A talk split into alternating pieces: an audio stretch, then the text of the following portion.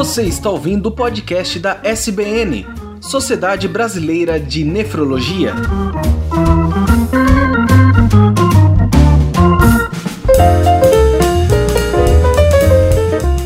Olá, ouvintes, sejam bem-vindos ao podcast da Sociedade Brasileira de Nefrologia. Eu sou Tarek Fernandes e hoje falaremos sobre a dieta no paciente renal crônico dialítico ou não.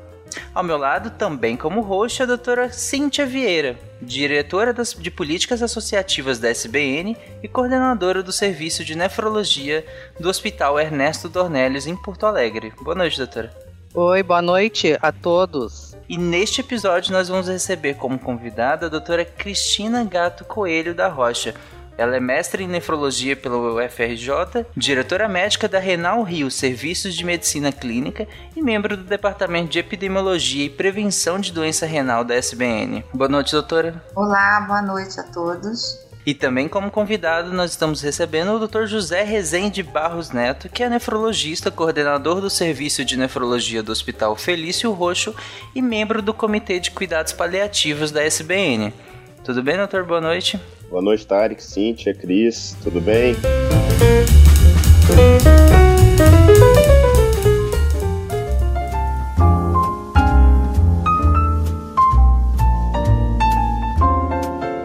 É um prazer com a SBN recebê-los aqui hoje uh, para nos falar, os nossos uh, ilustres colegas, a doutora Cristina e o doutor José Neto, para nos falar sobre o paciente renal crônico, em, a dieta no paciente renal crônico, tanto em diálise e não em diálise. Quer dizer que são fases diferentes do tratamento e que essas abordagens elas são distintas. Eu faço uma pergunta assim inicial a todos, é que existe uma melhor dieta para o paciente renal crônico, realmente para a gente dar início no paciente não dialítico e depois no dialítico? Foi muito bom você ter iniciado é, pontuando a, as diferenças entre o paciente em estágio de doença renal em diálise e ainda não necessitando da diálise, né? A doença renal crônica em tratamento conservador, como a gente chama.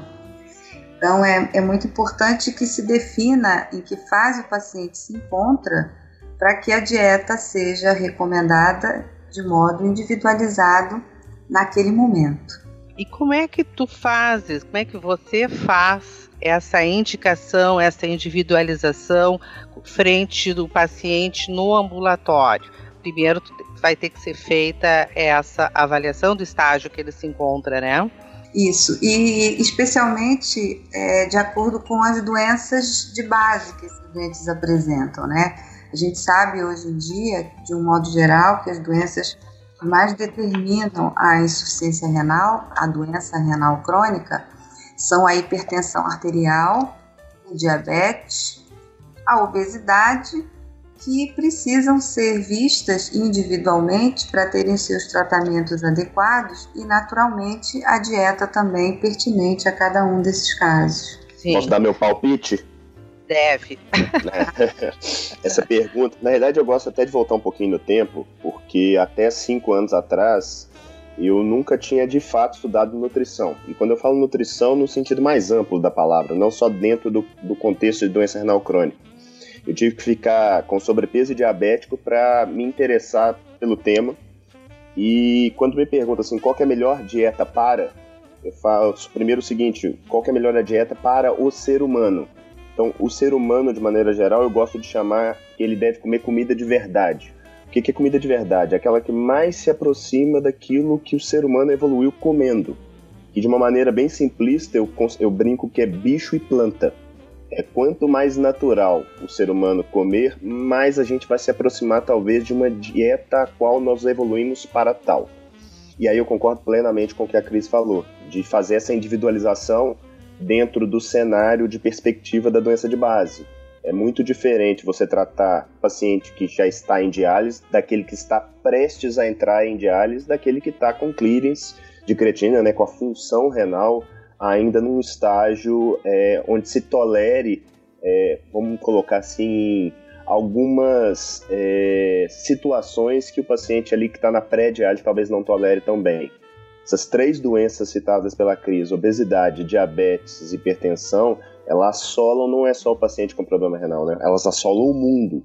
E aí, se a gente encontrar alguma coisa para tratá-las, como foi meu caso, que estava sobrepeso e diabético, eu acho que isso já ajuda demais. Mas, doutor Neto, deixa eu lhe perguntar uma coisa. Quando a gente está frente ao paciente, seja ele obeso, diabético ou hipertenso, uh, em que vai iniciar alguma orientação, até antes de depois uh, ser encaminhado a uma nutricionista ou uma orientação mais dirigida a ele, existe sempre aquela nossa orientação máxima do nefrologista de começar a diminuir a proteína. O que, que vocês me dizem, me falam sobre isso?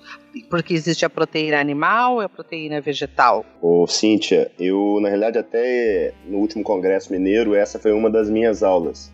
Sim. Uma avaliação crítica a respeito de proteína, custos versus benefícios, vamos dizer assim. E aí eu fiz uma revisão bem ampla da literatura e boa parte daquilo que, inclusive, muitos nefrologistas recomendam é muito mais baseado em senso comum do que, de fato, numa ciência robusta. A gente não tem uma ciência que respalde tanta restrição proteica quanto a maioria das pessoas acreditam. O melhor trabalho que a gente tem nessa área é um randomizado, que teoricamente para os leigos é a que está no topo do, da pirâmide das evidências, é a, é a evidência mais robusta, é o trabalho conhecido de nós nefrologistas, o MDRD. E o MDRD ele teve, trabalhou com dois grupos distintos e num grupo que tinha uma disfunção moderada, ele fez uma janela de 0,6 gramas de proteínas versus 1,3. Para o leigo, 0,6, só para contextualizar, é uma restrição bem severa. A pessoa vai ter que cortar muita coisa do seu dia a dia. Enquanto 1,3, o sujeito consegue comer ovos de manhã, um bife na hora do almoço e um peixe à noite. E não houve diferença na evolução da doença renal crônica nesses subgrupos. E a questão é, a gente não tem uma evidência forte para fazer uma uma restrição severa. Essa restrição severa, boa parte dos trabalhos mostram que ela dificilmente é seguida pelos nossos pacientes. E como a Cris comentou e como você é, reiterou, se eu pegar as doenças como hipertensão, diabetes, obesidade, isso nada mais é do que síndrome metabólica. Síndrome metabólica, a base dela é resistência insulínica. O que na minha cabeça faz mais sentido e o que eu encontro na literatura como algo que vai reverter a doença de base do paciente renal crônico é reduzir carboidrato, não reduzir proteína. É óbvio que a partir do momento que a doença renal está mais grave, você acaba tendo que dar uma segurada. Mas não porque eu acredite que a, que a proteína é per si lesiva, mas muito mais porque o rim já está muito doente. Eu quero corroborar essa bela informação aí que o que o Neto deu, porque de fato todos os grandes trabalhos que falam em restrição mais acentuada da proteína, eles são de fato trabalhos que não têm uma base definitiva de que a progressão da doença renal é influenciada pela, pela dieta com percentual X de proteína. Então, se a gente considerar que a média é, recomendada pela Organização Mundial de Saúde entre 0,8 e 1 grama por quilo de peso, quando você impõe uma dieta restrita com 0,6 grama por quilo de peso, você está impedindo que essas pessoas recebam os aminoácidos essenciais, as proteínas que são importantes na formação de enzimas, todos os processos enzimáticos do organismo, a produção de anticorpos, portanto, a imunidade, coagulação, transporte de oxigênio que é feito pela hemoglobina, que é uma proteína. Então, a proteína de origem animal é a principal fonte de, de oferta de aminoácidos essenciais que são componentes da proteína. Então, a proteína animal, a gente diz que é uma proteína completa, portanto, ela é fundamental em qualquer processo nutricional. E se a gente também for considerar que a sarcopenia, que é a perda de força e função muscular, acontece no processo de envelhecimento normal em todas as pessoas, ela é muito mais acentuada no paciente com doença renal crônica. E em cada estágio que vai se adiantando que essa doença progride, essa sarcopenia, essa perda de massa muscular se acentua e isso traz muito mais comorbidades do que auxilia no controle da, da progressão da doença renal. O Dr. Neto citou o, esse estudo e nas duas janelas, pelo que eu entendi, era uma dieta hipoproteica, né? E uma dieta, digamos assim, normoproteica, né? Uma dieta comum que, que você consome no seu dia a dia. É, e segundo o, o citado, além da baixa evidência científica de que de fato tem um impacto tão grande, é, tem pouca adesão, né? É difícil, né, cortar tanta proteína no dia a dia.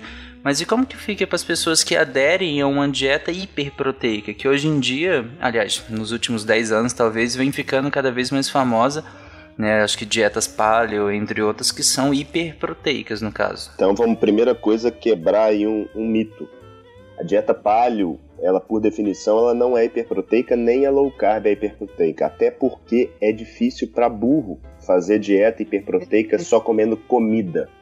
A maioria dos trabalhos mostram que, que as dietas, sejam elas baixas em gorduras ou baixas em carboidratos, elas vão ficar com mais ou menos 20% de proteína na sua composição. É engraçado citar que talvez o melhor trabalho que reflita um benefício de uma dieta com baixo teor de carboidrato num cenário de paciente diabético e com doença renal crônico, que é um trabalho que saiu na Diabetes em 2003, outro randomizado, esse paciente usou uma dieta 10% de proteína versus 25 a 30% de proteína. E o benefício dele não foi só em progressão de doença renal, ele foi também em morte dando um NNT de 5. O que quer dizer esse NNT de 5? Para cada 5 pacientes tratados com essa dieta mais rica em proteína, e isso sem suplementação, eu não estou dando para ela pó, né? Eu não estou dando para ela whey protein, estou dando comida. Estou dando ovos, estou dando queijo, estou dando carne, estou dando literalmente comida. Esses pacientes, de cada cinco tratados, um deles deixava de ir para diálise ou morrer, comparado à dieta padrão que é recomendada no, nos moldes atual. Eu gosto de fazer uma analogia com os pacientes que é o seguinte: ninguém tem dúvida que atividade física faz bem para a saúde. Mas se eu pegar uma paciente que tem uma doença cardíaca muito grave e pedir para ele correr na esteira, talvez ele morra. Não porque a atividade física faz mal, é porque o coração está muito ruim. A mesma coisa a proteína com o rim. Para mim é uma falácia lógica. O paciente que tem uma disfunção muito grave, esse cara não consegue manipular bem a proteína. Se a gente pensar 60, 70 anos atrás, não existia diálise a única coisa que eu podia fazer para o paciente era restringir proteína para postergar o inevitável, que era a morte. Eu estava lá em, em, no Congresso Mineiro, eu conversei com, com o Oswaldo Merege. O Oswaldo estava me contando, Oswaldo Merege, nefrologista do, de, de Ribeirão Preto, que até a década de 70 existia a tal dieta do arroz. Porque o paciente não tinha como fazer diálise, sapecava o arroz recheado com muita gordura, normalmente manteiga, mais açúcar, para dar calorias para aquele paciente, porque você não tinha o que fazer. Só que hoje a gente tem o que fazer. A, a Cris ponderou muito bem. Às vezes a gente está restringindo proteína, uma falsa ilusão de estar tá ajudando o paciente e está elevando esse paciente, às vezes, dois meses para frente e ele chegando completamente desnutrido na diálise, numa condição muito pior do que ele poderia estar tá chegando. É, isso eu acho que é importante sempre enfatizar que, a, que o tratamento centrado no paciente é a melhor coisa, vai depender tanto do paciente, do controle do paciente e da patologia. Se nós formos falar do diabético, em que determinados, antes de chegar na diálise, ele possa estar perdendo muita proteína na urina, porque depois que chega na diálise, até isso aí deixa de ocorrer, porque aí já perdeu a função, já nem sai mais proteína. Mas no caso de antes estar perdendo muita proteína, qual tem sido a orientação para esse paciente, atentando que, que esses estão nos ouvindo também? Cíntia, eu vou te falar que esse para mim é o protótipo ideal para comer uma dieta baixa em carboidrato. Porque se a gente for olhar o que é o diabetes, diabetes nada mais do que uma intolerância à glicose. Uhum. E nosso corpo, ele é agnóstico para a fonte de glicose. Eu não sei se ele está vindo do açúcar ou do amido. Eu não sei se ele está vindo do pão integral ou do açúcar de mesa. Então, não adianta você pedir para um diabético se entupir daquilo que está lhe fazendo mal. É, seria como eu dar camarão para um alérgico a camarão e encher ele de polaramine depois. Disso eu entendo. Literalmente, o, o que acontece na hora que você restringe o carboidrato é que o controle glicêmico fica muito mais fácil E per si, essa talvez seja a recomendação mais forte de qualquer diretriz que envolve Sim. doença renal relacionada ao diabetes. Porque lá se fala controle da glicemia, grade 1A. E ali não fala que tem que ser com remédio. Na hora que eu consigo fazer isso com medicação, Gente, a primeira vez que eu consegui tirar a insulina de um paciente no consultório, porque eu escutava na faculdade que diabetes tipo 2 era uma doença progressiva e inexorável. Eu tenho uhum. N casos no consultório que eu tirei insulina do paciente simplesmente mudando a alimentação dele. Eu Sim. passei a acreditar muito no poder da alimentação depois que aconteceu comigo, que era um cara doente, obviamente num grau de magnitude muito menor, mas o pulo para eu passar a usar nos meus pacientes foi simplesmente essa coisa que foi inicialmente egoísta. E hoje uhum. é um uhum. negócio que me passou a chamar muita atenção, não só nutrição, mas hábitos de vida, porque literalmente a gente está tratando de uma maneira. É, é, eu, trato, eu gosto muito de usar a analogia da árvore. A gente tem uma, uma para as doenças crônicas, uma árvore que está doente, e aí eu tenho lá nos galhos pressão alta, diabetes, obesidade, esteatose hepática, doenças renais, e eu dou um remédio para cada um, ao invés de tratar a raiz do problema. E o diabetes, igual você citou, é literalmente o melhor protótipo para mostrar que reduzir o carboidrato, e quando eu falo reduzir, não significa necessariamente cortar carboidrato. Eu estou falando para reduzir açúcar, reduzir amido, reduzir farinha de trigo e comer mais comida. É, é retornar aquilo que talvez os nossos avós fizessem melhor do que a gente.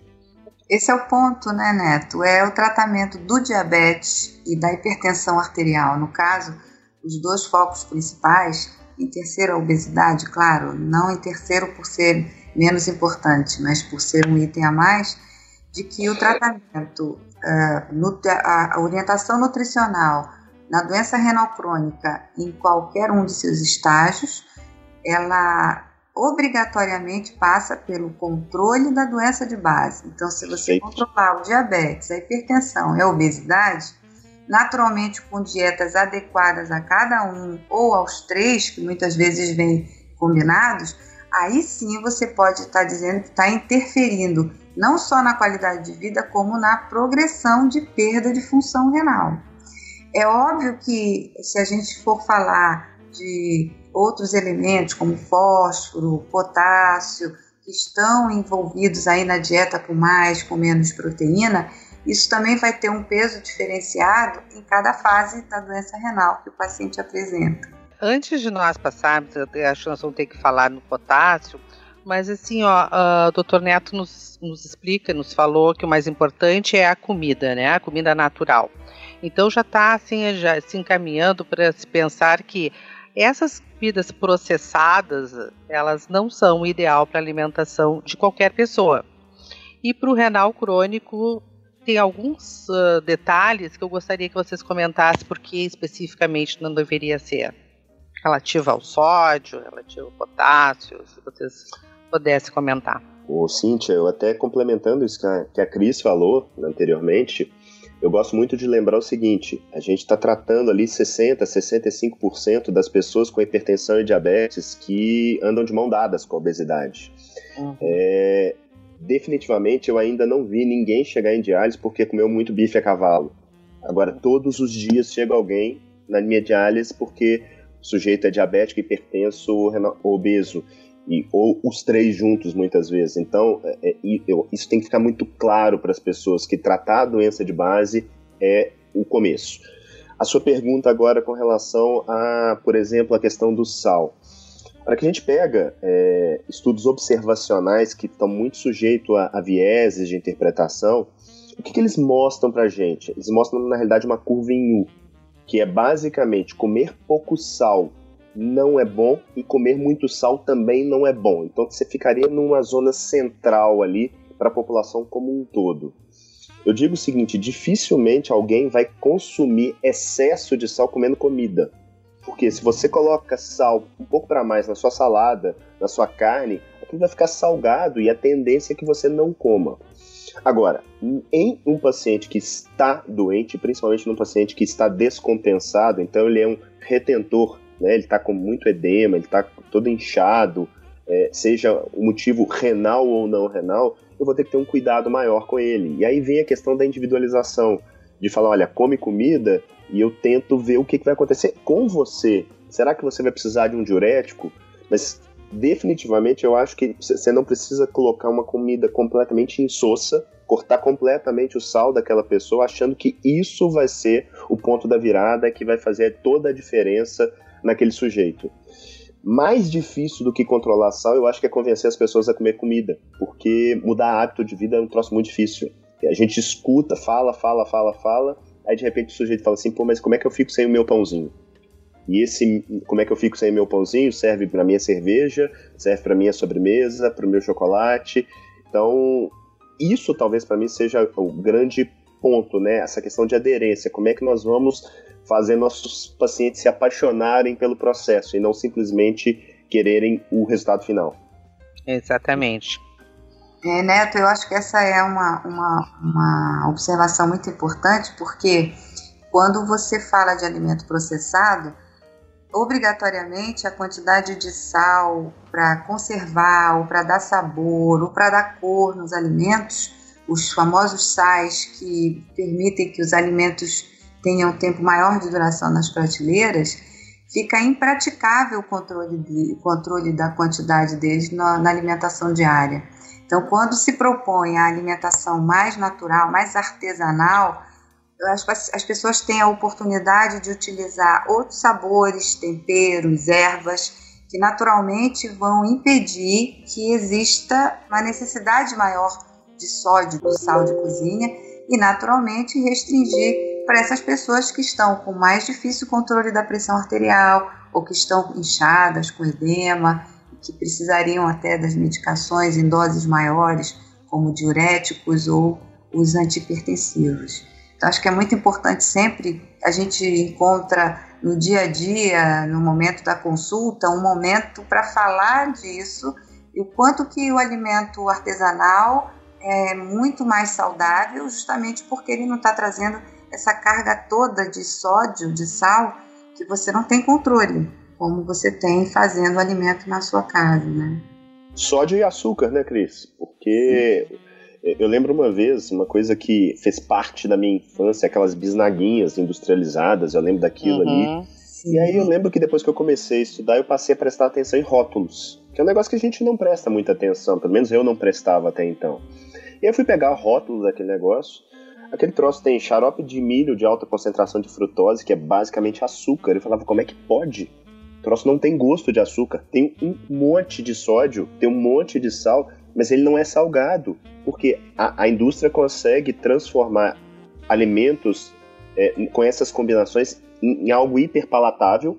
A pessoa come muito e não percebe de fato que ele está comendo um monte de sódio, um monte de açúcar, um monte de farinha e que na realidade aquilo ali é que possivelmente está sendo um grande é, tijolo para o adoecimento dela. Interessante é que, só uma observação rápida, o quanto mais as pessoas tendem a se alimentar com esse tipo de alimento, mais elas tendem a ter necessidade de se alimentar com esse tipo de alimento e a alimentação natural passa a ser um pouco, digamos, sem graça por conta justamente do efeito de hiperpalatabilidade que esses alimentos geram, né? Você tem uma, uma quantidade gigante de gordura, açúcar e sal neles, quando você vai consumir um, uma comida natural, em que, óbvio, não vai ter quantidades tão discrepantes assim de, desses constituintes, a pessoa acha a comida um pouco sem graça, por assim dizer. Isso é a pura verdade, porque tem trabalhos que demonstram as papilas gustativas, que são as estruturas na língua que percebem o sabor, elas ficam aumentadas, hipertrofiadas diante de mais sal, de mais elementos é, que, que interferem nesse no paladar, esses elementos que estão nos alimentos industrializados. E tem vários estudos que mostram que no momento em que você tira o sal, tira esses, esses fatores todos, é, essas papilas levam mais ou menos uma semana, dez dias para voltarem ao tamanho normal e daí sim passarem a perceber outros sabores. Então você tem toda a razão de dizer que quando muda a dieta, e as pessoas reclamam, dizem isso, eu não consigo comer porque eu não sinto gosto nenhum. É verdade, não sentem. Só que tem que ter paciência, acreditar e esperar que em poucos dias vai ser restabelecida a capacidade de sentir o sabor dos alimentos de novo. Que é o que a gente percebe mais assim no jovem, né? Que consulta que ele gosta mais desse fast food mesmo, que é essas comidas mais uh, uh, de hambúrgueres e tal, porque é, ela fica mais palatável, né, na realidade, do que uma comida natural, né. Então, isso é e, a mesma e, coisa. E, e olha que coisa interessante, se a gente olhar para a natureza, a natureza dificilmente você vai encontrar gordura e carboidrato juntos. Normalmente a, a gordura ela acompanha a proteína e o carboidrato acompanha-se de fibra. É, é, essa combinação gordura-carboidrato tão frequente em alimentos processados é uma invenção nossa. E é isso talvez que seja o grande problema. Porque existem populações muito bem saudáveis ao redor do mundo que 70% da alimentação deles é carboidrato, mas eles não estão comendo fast food. Eles estão comendo à base de batata, eles estão comendo à base de arroz. Então, esse é, a, a, o grande problema é o seguinte, não é o carboidrato, a gente não tem que também ter uma carbofobia. Agora, se você está doente, se você é diabético, se você está obeso, cara, definitivamente o melhor carboidrato do mundo não é uma melhor opção para você naquele momento. Então, isso tem que ficar muito claro para as pessoas, porque senão as pessoas começam a ter medo da banana, né? Olha para a banana, nossa, ali tem muito carboidrato, é, é, vira uma doença. Do mesmo jeito que criaram uma lipidofobia, e a gente passou os últimos 40 anos olhando para a gordura de forma torta, a gente tem que ter cuidado também para não culpar o carboidrato por tudo. É, na verdade, não é ele o culpado, talvez seja muito mais o excesso de processados, de farináceos, de açúcar que estão causando isso tudo.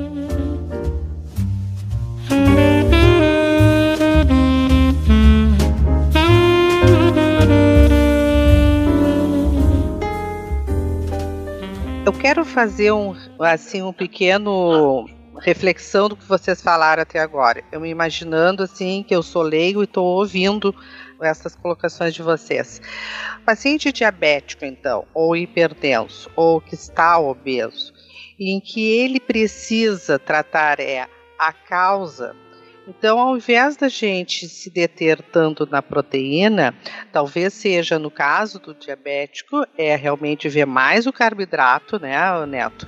Para ver se, à medida que tu tratas a, a patologia ou diabetes em si e o carboidrato em que ele vai melhorar essa resistência insulínica, ele consiga dessa forma uh, chegar a um ponto de equilíbrio, né?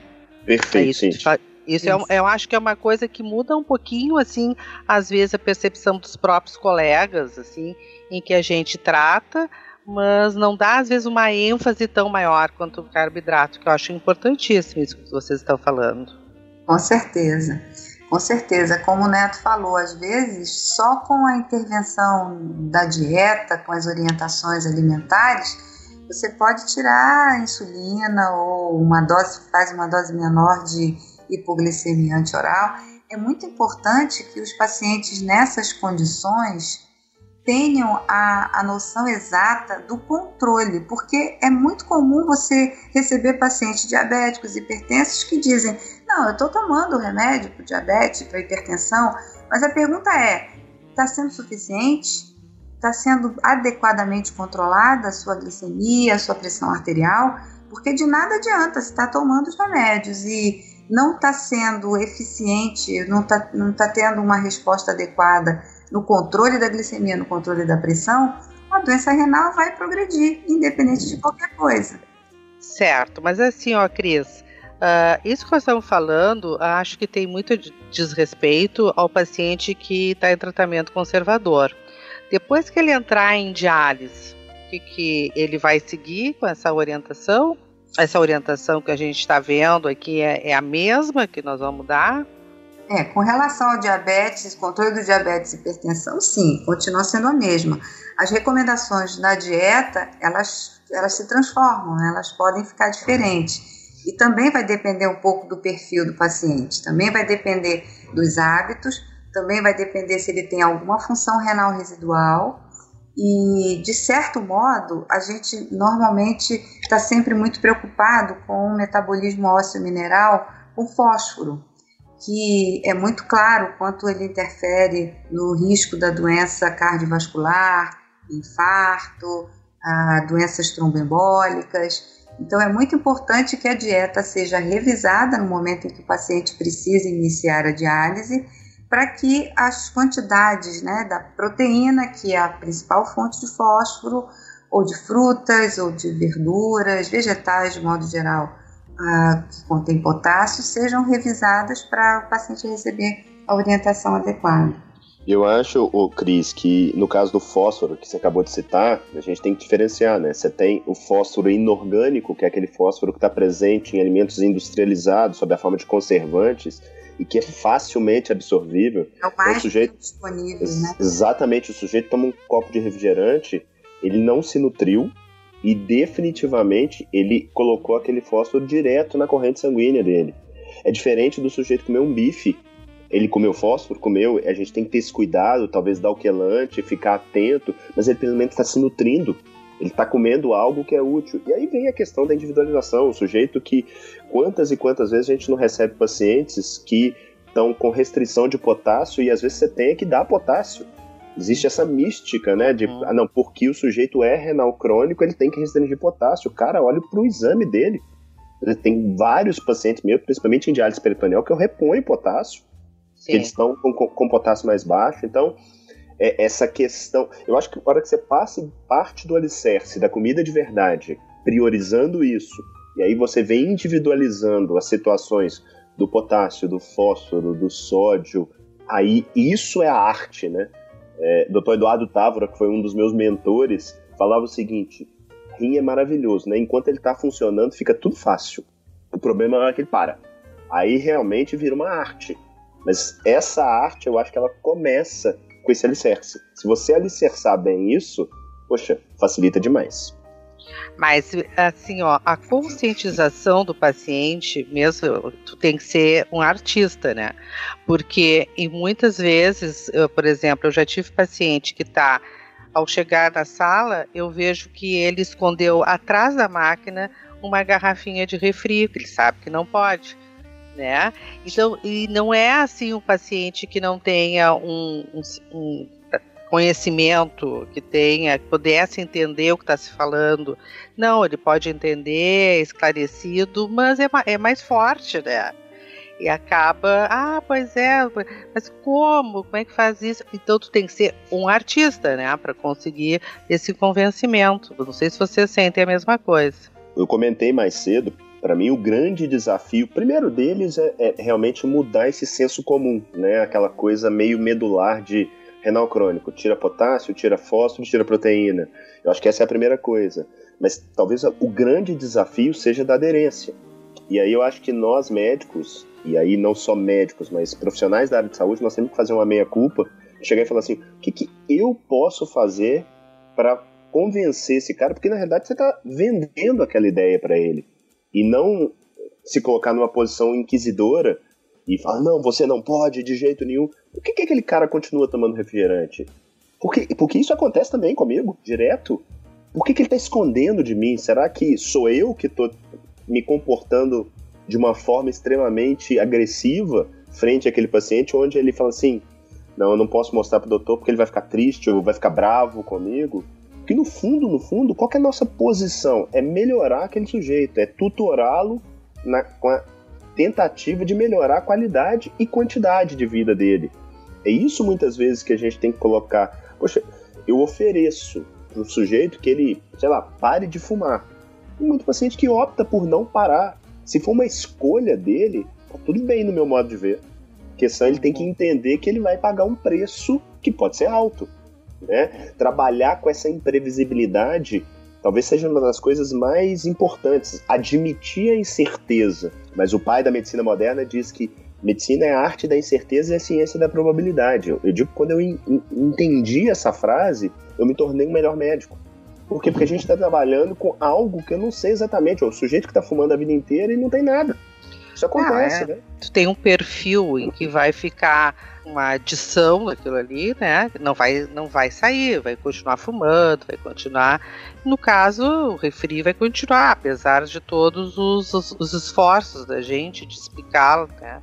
Mas isso acontece no dia a dia e a gente tem que estar realmente preparado. Cíntia, só, só para complementar esse assunto aí, são dois itens, eu acho. Um relacionado ao que o Neto acabou de falar. É a capacidade que a gente possa ter de convencer Porque se você acredita naquilo tudo que você está dizendo e está dando a informação, ou você consegue convencer, e aí tem hum, várias coisas que, que interferem. É, o paciente que, que é mais chegado a você, que confia em você, que já te viu mais vezes, que você está sempre demonstrando ali que quer explicar, orientar. Eu não digo você sozinho, mas a equipe trabalhando, né? Quando você ganha confiança, é mais fácil convencer. Então, em primeiro lugar, eu acho que esse nosso trabalho diário, ele tem que passar sempre pela informação. Se eu tiver o tempo todo dizendo o que, que é a Coca-Cola, eu sei que a Coca-Cola é uma delícia porque todo mundo toma e, enfim, é um mundo inteiro assim mas eu vou dizer o que, que acontece, o que, que tem nela, inclusive que a própria indústria já reconheceu que tem nela coisas que não são boas, que já diminuiu o sódio dela, já diminuiu o açúcar dela, porque não fazem bem à saúde. Então, quanto mais você informa e orienta, dá informação, a pessoa tem o direito de escolher, como o Neto disse, quer fazer ou não.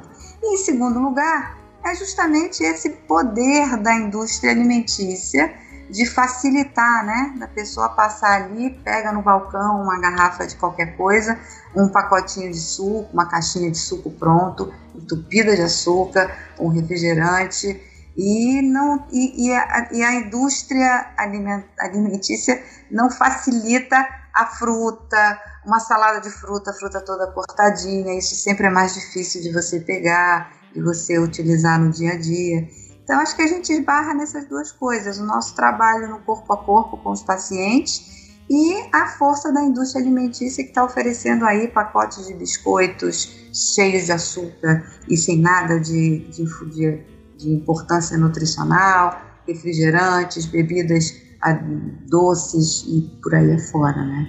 E assim, só uma coisa que me veio à cabeça aqui, eu, eu acho que deve ser uma retórica na vida de vocês também, mas que me incomoda profundamente, é a comida que hospitais, clínicas estão servindo. Porque nós estamos conversando aqui a respeito de comida, mas a, grande maioria dos hospitais, clínicas no Brasil, o que, que eles estão servindo para os nossos pacientes? Caixinha Pão, bo, bolacha, caixinha de suco, sabe? É, é, poxa, o local que deveria estar tá primando pela saúde está oferecendo isso.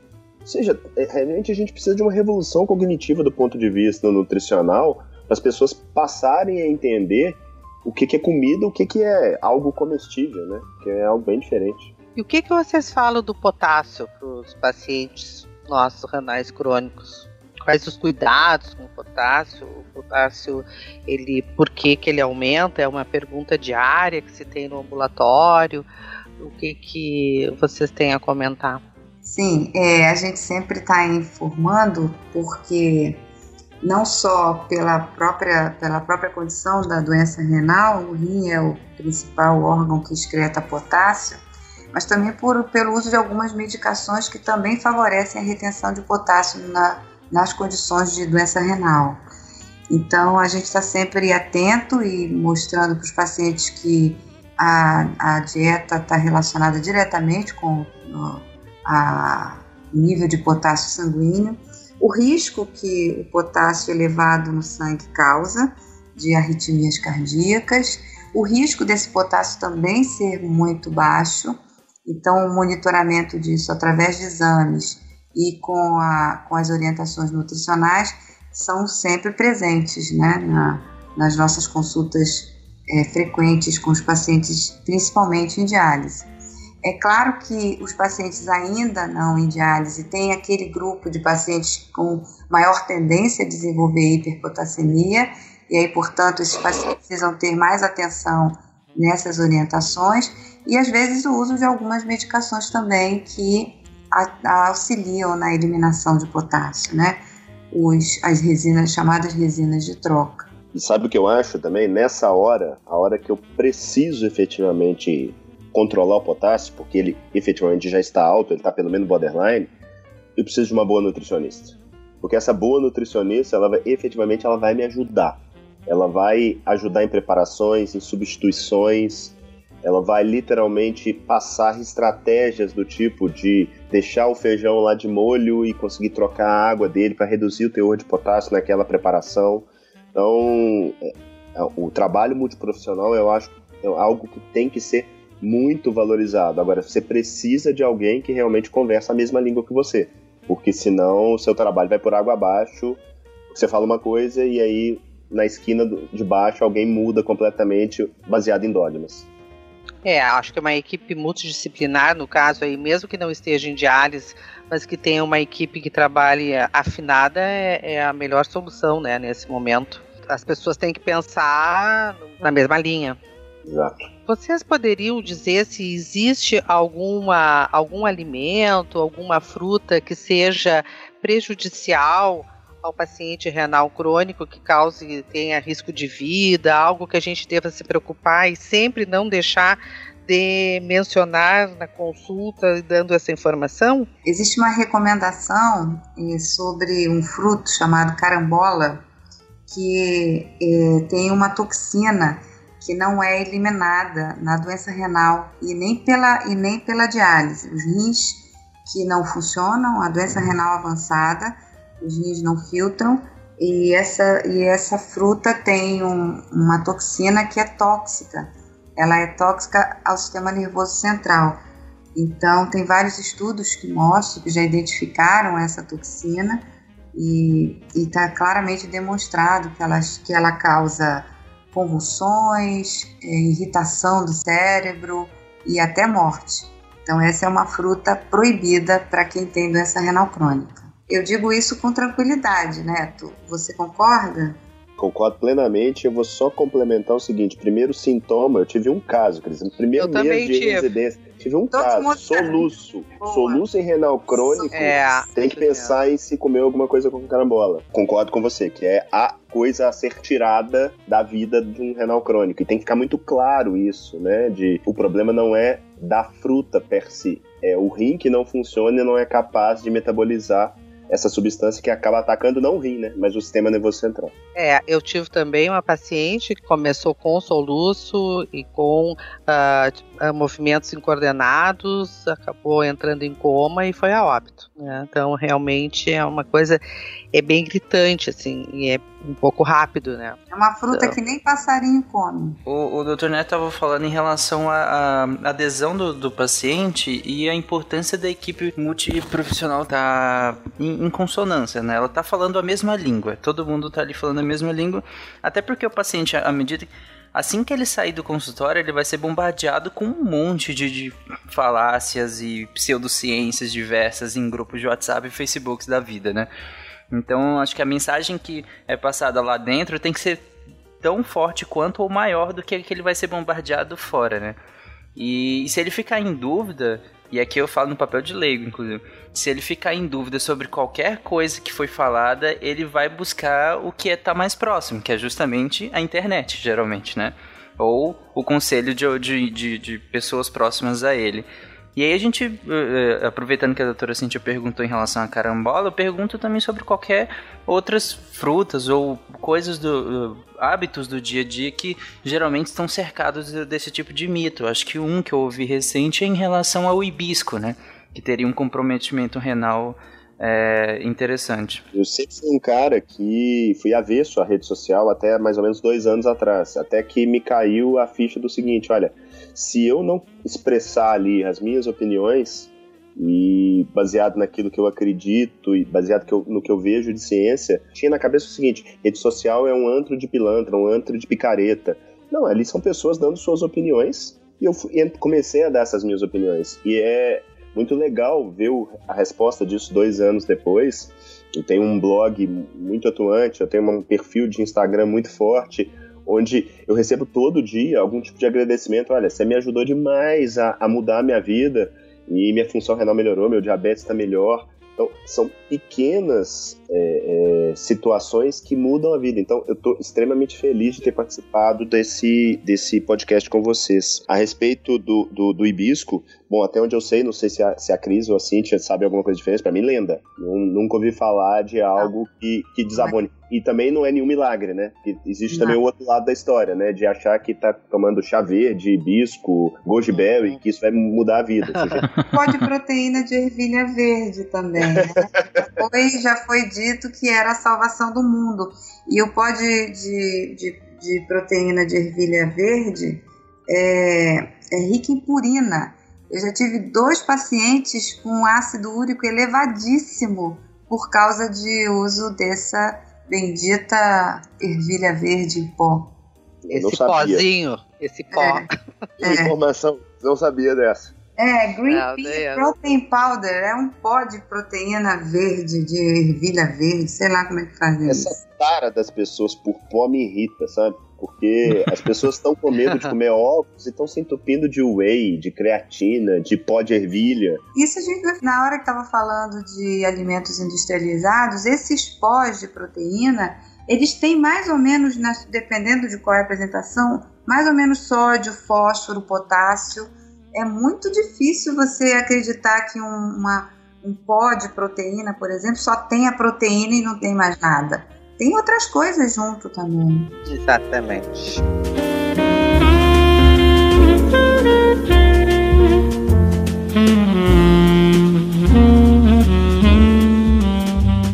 Bom, pessoal, a gente está se encaminhando ao fim. Eu gostaria de ver qual é a mensagem que vocês uh, deixariam individualmente vocês deixariam nesse podcast para os nossos pacientes e os nossos colegas? Primeiro lugar, é muito realmente é, é muito importante a gente parar para falar sobre isso e a gente podia falar ainda mais tempo. Eu queria deixar basicamente uma coisa aqui. É, a última revisão do Cochrane System Review, que é, todo mundo sabe, é um network completamente independente de pesquisadores, que avalia diversas publicações, faz, fazem meta-análises em várias áreas. Eles chamam muita atenção, foi publicado em dezembro, eles chamam muito atenção para os riscos das, de todos os viés que essas dietas preconizadas, dieta DASH, dieta vegetariana, que são dietas exemplares para diminuir risco vascular, para diminuir risco cardiovascular, para diminuir mortalidade, e eles chamam muita atenção que é tudo baseado em observação, não existe nenhuma comprovação robusta. Portanto, quando a gente pega essas meta-análises e consegue ver como que, que os grupos são diferentes, alguns em pacientes diabéticos, outros em não diabéticos, alguns com função renal entre 15 e 60 ml por minuto, alguns com função renal abaixo de 30 ml por minuto, a gente chega à conclusão que eu acho que foi o cerne da nossa discussão aqui, é individualizar o tratamento, individualizar a nutrição para o paciente que tem doença renal crônica, dependendo da doença de base, dependendo do estágio em que ele se encontra. E essa que é a minha mensagem final. Doutor Neto? Bom, eu primeiro queria parabenizá-los pela iniciativa. Eu sou um grande ouvinte de podcasts, adoro a mídia. Acho que é uma forma fácil de você aproveitar seu tempo ocioso, às vezes num carro, numa academia, e tá trazendo informação de, de qualidade. Estou muito satisfeito com o nível da discussão, estou extremamente é, impressionado como a gente conseguiu, talvez em uma hora, trazer tantas informações e trazer para a discussão algo para mim que é o cerne da ciência, que é tentar o tempo todo ir contra o senso comum.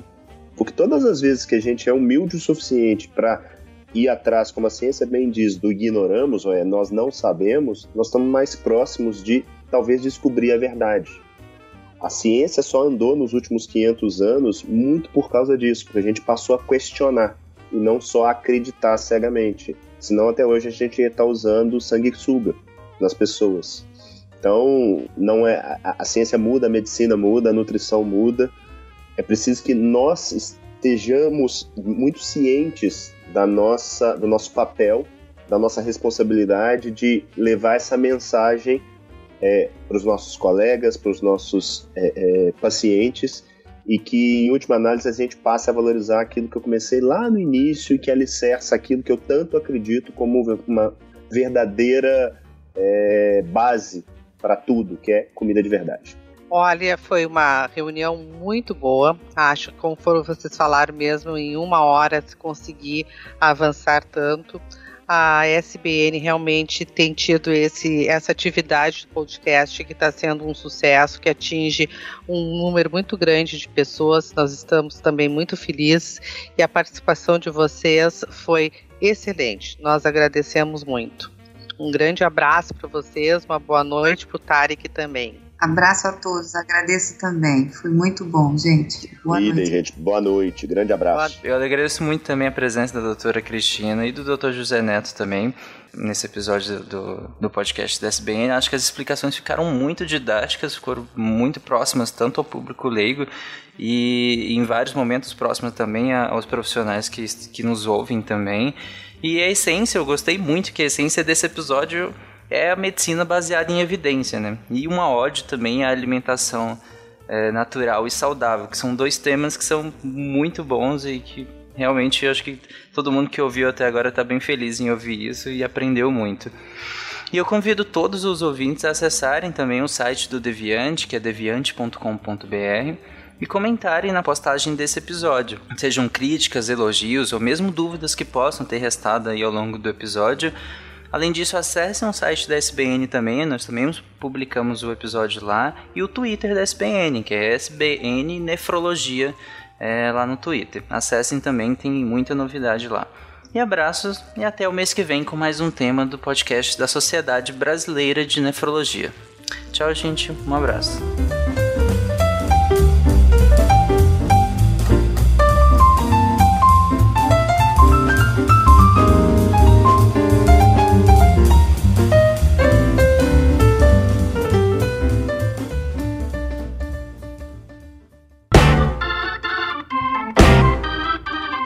Você ouviu o podcast da SBN, Sociedade Brasileira de Nefrologia.